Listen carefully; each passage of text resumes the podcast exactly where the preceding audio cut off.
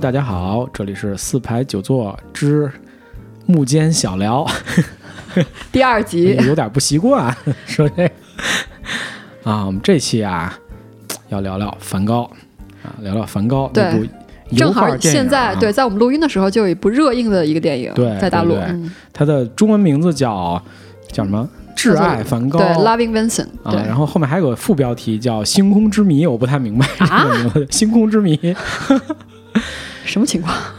你看了是吧？那个我看了我看电影了对对对对我还是特意对，去大银幕，我是小银幕，对嗯，电影院里看了一下啊，感觉到有一点点的不适啊。那这个不适咱们呃后面再说，咱先先说说你觉得电影怎么样啊？这个整体的观感呃，整体观感，因为我是下种子在家看的嘛嗯。首先故事下到了种子，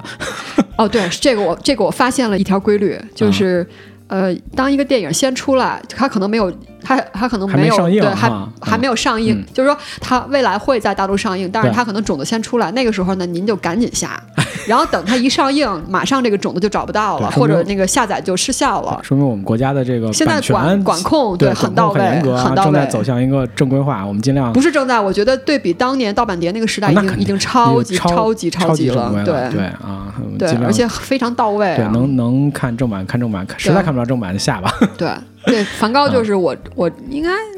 一个月、两个月之前的，前对对对然后有一个好像还没翻译，我记得那会儿，然后对因为那会儿肯定都是没翻译的，然后。后来我下了之后，首先这个故事我不太喜欢，就就就是最后找各种人，呃最后感觉像一个访谈啊，感觉像个探案探案故事，对对，啊，就是悬疑故事啊，对，嗯，然后画风的话，嗯，我觉得还不如看画呢。嗯、我我我真觉得啊，我我觉得就是，反正就是画风就是梵高画风嘛，对吧？对所以梵高画风的话，然后动起来就有一点奇怪，也，我觉得也还也还嗯。好，就是因为之前有很多就营销出来，因为在上映之前不是哎。要、对吧？宣发嘛，对。宣发就是什么什么油画啊这些东西，但我觉得就是。因为这种这个东西，其实老实说，我一看，我我心里的定位就是这是一个动画电影，OK，它不是一个纯的油画，对吧？对那么，那么动画电影的话，我觉得还好。我觉得它的，因为很多宣传宣发的时候阶段在说什么这是什么创新啊，什么创举啊，我觉得还好啦，还好对啊，嗯呃，我是在电影院里看了啊。首先，我的我觉得剧情，呃，整个剧本啊、剧情啊比较简单，嗯。应该说比较简单。嗯、但是呢，也也还说得过去嗯。啊，因为他据说是用梵高和他弟弟的这些通信里面的那个内容，呃，节选出来的，然后构筑了这个剧情。呃，整个的这个主线呢是通过一个人，然后去送信的时候跟，呃，跟梵高接触过的那些呃邻居啊，然后朋友啊去交谈，对，然后去来呃描述梵高的这个人生最后阶段的这个过程。对，啊，觉得确实如你所说，像一个悬疑，因为它的焦点始终在梵高的死因上。嗯啊，这点其实我很不喜欢，因为带着这个喜爱梵高的心去看这个电影的人，一定希望这个电影里能体现梵高他的人生是如何的坎坷，或者他的艺术是什么什么样的价值哈。嗯但是其实在这里面，我觉得体现的不太充分啊。最后在升华的时候转的也比较生硬，硬，对他最后他一定要升华一下嘛，就是梵高又热爱人类，又怎么怎么样，这些东西艺术艺术成就价值非常高，但是最后是很生硬的啊。但是这个我觉得都不重要啊。我们这个小聊其实重点要谈的是技术层面的啊，就是刚才波妞所说的那个所谓的呃油画电影是个什么样的东西。我在电影院里的第一观感啊，就是这个东西的画风就是梵高那种画风，但是看起来确实有一点不适，在大荧幕上，嗯在大荧幕上因为它，抖得非常厉害，因为你眼睛会很疲劳，眼睛很疲劳可能有一个是因为它呃每一秒十二帧的缘故对啊，还有一个就是呃不是所有的这种油画都适合动起来，且它这个所谓的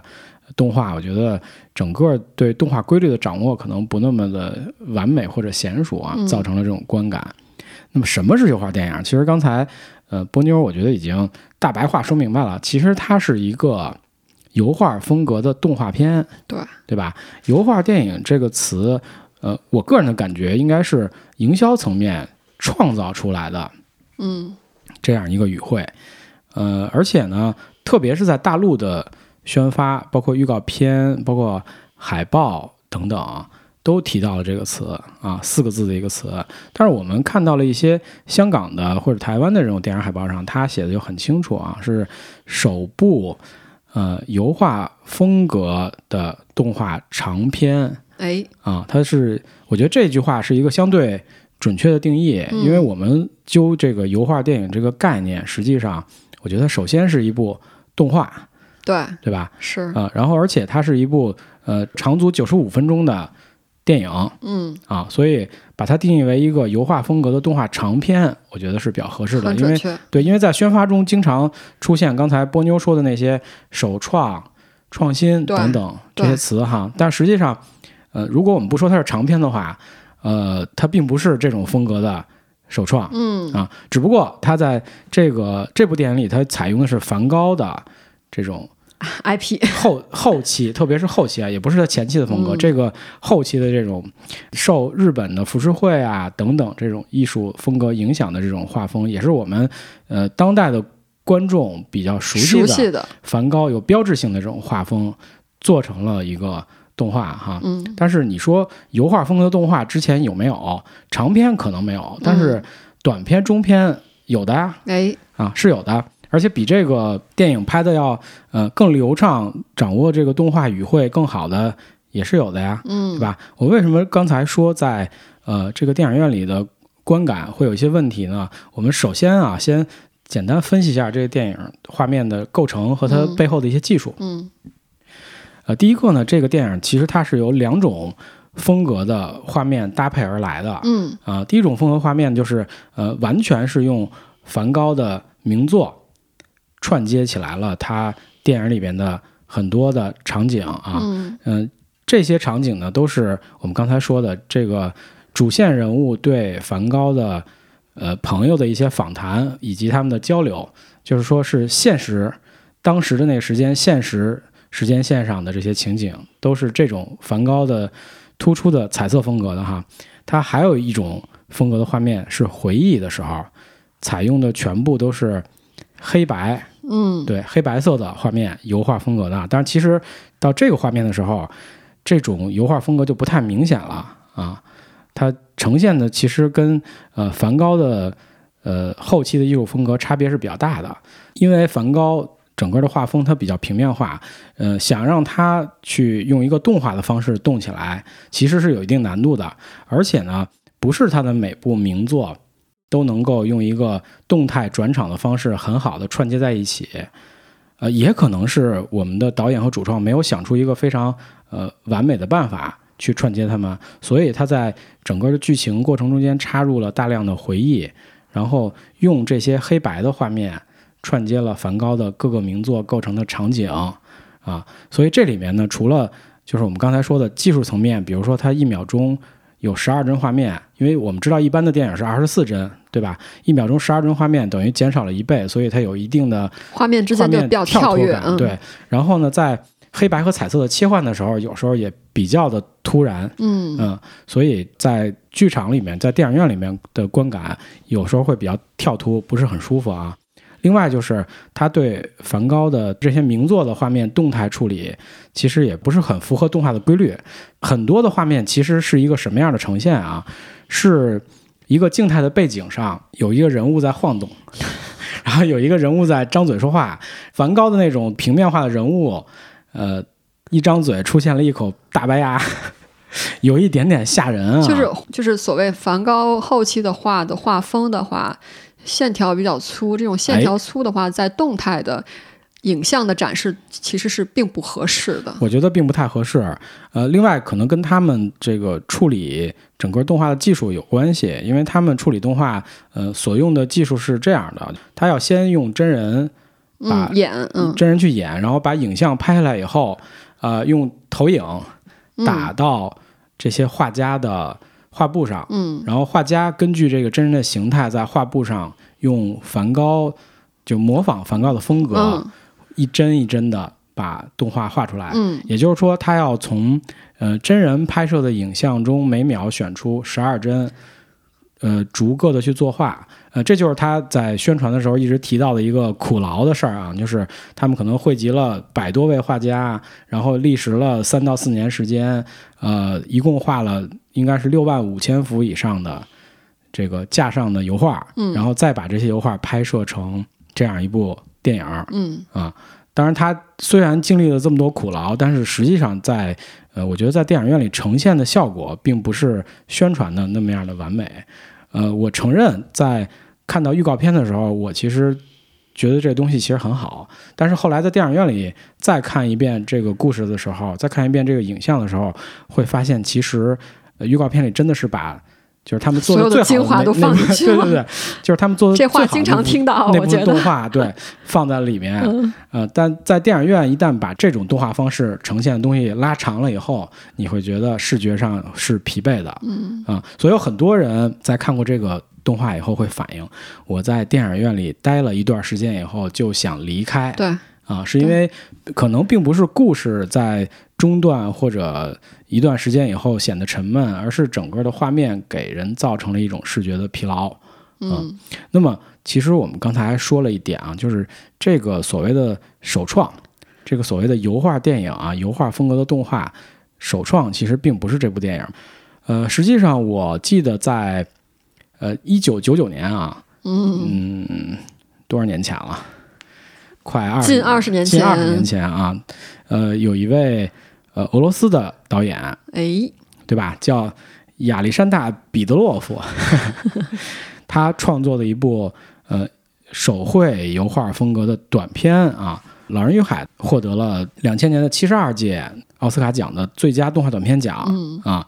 呃，我觉得这是我印象里看到过比较早的用这种油画风格去拍摄动画的这么一部电影。嗯，嗯，虽然我不知道前面还有没有，好有有像前面有可能还有，有。是吧？就是他第一部担任，就是他是导演的。当然，这个本身他这个人一专多能啊，是，当然你可以说说，嗯。呃，他第一部担任导演的呃动画风格呃油画风格动画电影的话，是一九八九年的，八九年啊，近三十年前的一部作品近30年，前对对也是一部短片，叫做《母牛》，对，也是用的。而且我们也不知道，在亚历山大·彼得罗夫之前，是不是还有人拍过这种动画？这是我我所知的比较早期的，嗯有导演去用这种方式制作动画的。嗯那么，呃，这个《老人与海》它的片长是二十分钟啊，嗯然后在呃时隔了若干年以后，在二零零六年啊，彼得罗夫导演又拍了一部更长的片子，大概半个小时左右，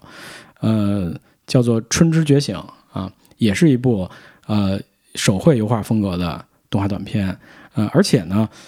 呃，彼得洛夫导演的创作技巧和制作方式，我认为都要比呃《挚爱梵高》这部电影在创作的时候要高超。嗯，因为我和波妞，我们俩在聊之前，实际上还看了一下 啊，彼得洛夫导演在创作过程当《中的老人与海》创作过程中的纪录片，片对嗯。啊，你会发现他实际上是这样，它因为呃，《老人与海》当时是日本和加拿大合拍的一个短片，呃，资金来自日本，然后制作实际是加拿大制作。那么彼得洛夫导演是应该是在九六年还是九七年的时候，就等于在加拿大开始居住，嗯、他在加拿大建立了一个，就在一个地下室里边修建了一个动画工作室。嗯、他在动画工作室里的那个工作台呢，是一个大玻璃板，专业的一个工作架啊，在玻璃板的正上方，呃，有一个悬悬挂的一悬挂的一个个摄影机，对，啊，玻璃正对着这个玻璃板，就对它在玻璃板上所有的就像，现在用 iPhone 拍固定格电影一样。哎，对，都能被拍下来。实际上动画也是那么拍的，就是画一格对拍一格对，它的这个油彩是在玻璃板上去描绘，它是用手指蘸着油彩。很厉害，我觉得他用手指，对，在玻璃板上然后但是会偶尔辅助一些笔，因为有些特别细非常细线条，的手指不能达到的那种精细度的东西，对是需要一个很细的笔对去画。对，但是非常厉害。对，那么我们俩大概算了一下时间啊，他可能十来分钟画一针就画一针。对，就画一幅，对嗯据我所知，他的制作组人并不多，主要是以他和他的儿子为主，可能还有一些其他的工作人员帮助他们做这些事情。那么基本上很多的事情，包括作画，包括呃前面的那些分镜头脚本，都是导演一个人来干。那么刚才我们也说了，他其实是要，他其实的创作方法是在玻璃板上进行绘画，然后一帧一帧的画。呃，背景画好以后，在上面叠一层前景，在油彩干掉之前擦掉上一帧，再画下一帧，连续不断的画，做成了这部电影。也就是说，他在这可能是两年多的时间里，一直在不间断的画了擦。擦了画，画了擦，擦了画。哎，我我当时就就觉得太可惜了。他那些画如果都留下来，你可以卖很高的价钱了，真的。就他的这个绘画技巧和准确度，技巧非常令人震惊。对，只能这么说。因为现在实际上在呃国内的话，在网上都能看到这两部短片的影像啊，一部叫《老人与海》，一部叫《春之觉醒》，大家可以。搜一下就能看到。对，呃，当你看到那个动画的时候，你就会觉得非常震撼。嗯呃，反正我当时，因为我看的比较早，我应该是在呃两千零三年左右看到的，就是通过盗版 DVD 哎 看到的《老人与海》。哎，那碟还有吗？有。哦，那你哪天哎，不，但我家没有 DVD 机了。呃。对你把那 e copy 给我挖出来传给我。当时我当时我看到的时候，真的是非常的震惊。肯定是，我现在看都很震惊。对我当时并不相信有人能用这样的风格在那个时代的技术下，对吧？制作动画，而且是在那个时代的技术下，所以才呃造成了我现在在看《挚爱梵高》这部电影的作画的时候，我并不觉得有多么的吃惊，且我觉得它里边可能还有一些呃不够满意的地方。对，嗯，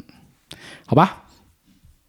呃，我觉得。这个油画电影这个概念，我觉得应该是解释的比较清楚了啊。再我们再总结一下，所谓的油画电影是没有的，没有，其实是没有这个概念。我觉得它是为了营销而创造出来一个词汇啊。准确的讲，我们现在正在热映的这部啊，截止到目前为止已经达到四千万票房的这部呃《挚爱梵高》啊，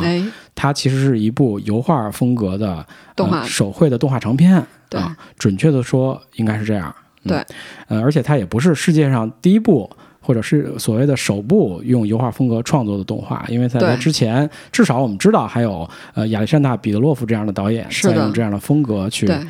制作动画。嗯嗯，好，那今天的幕间小聊，嗯啊，就到这儿吧。对我们已经连续两期纠错了哈。好吧，下期我们聊点别的。好，嗯，再见。好，拜拜。哎。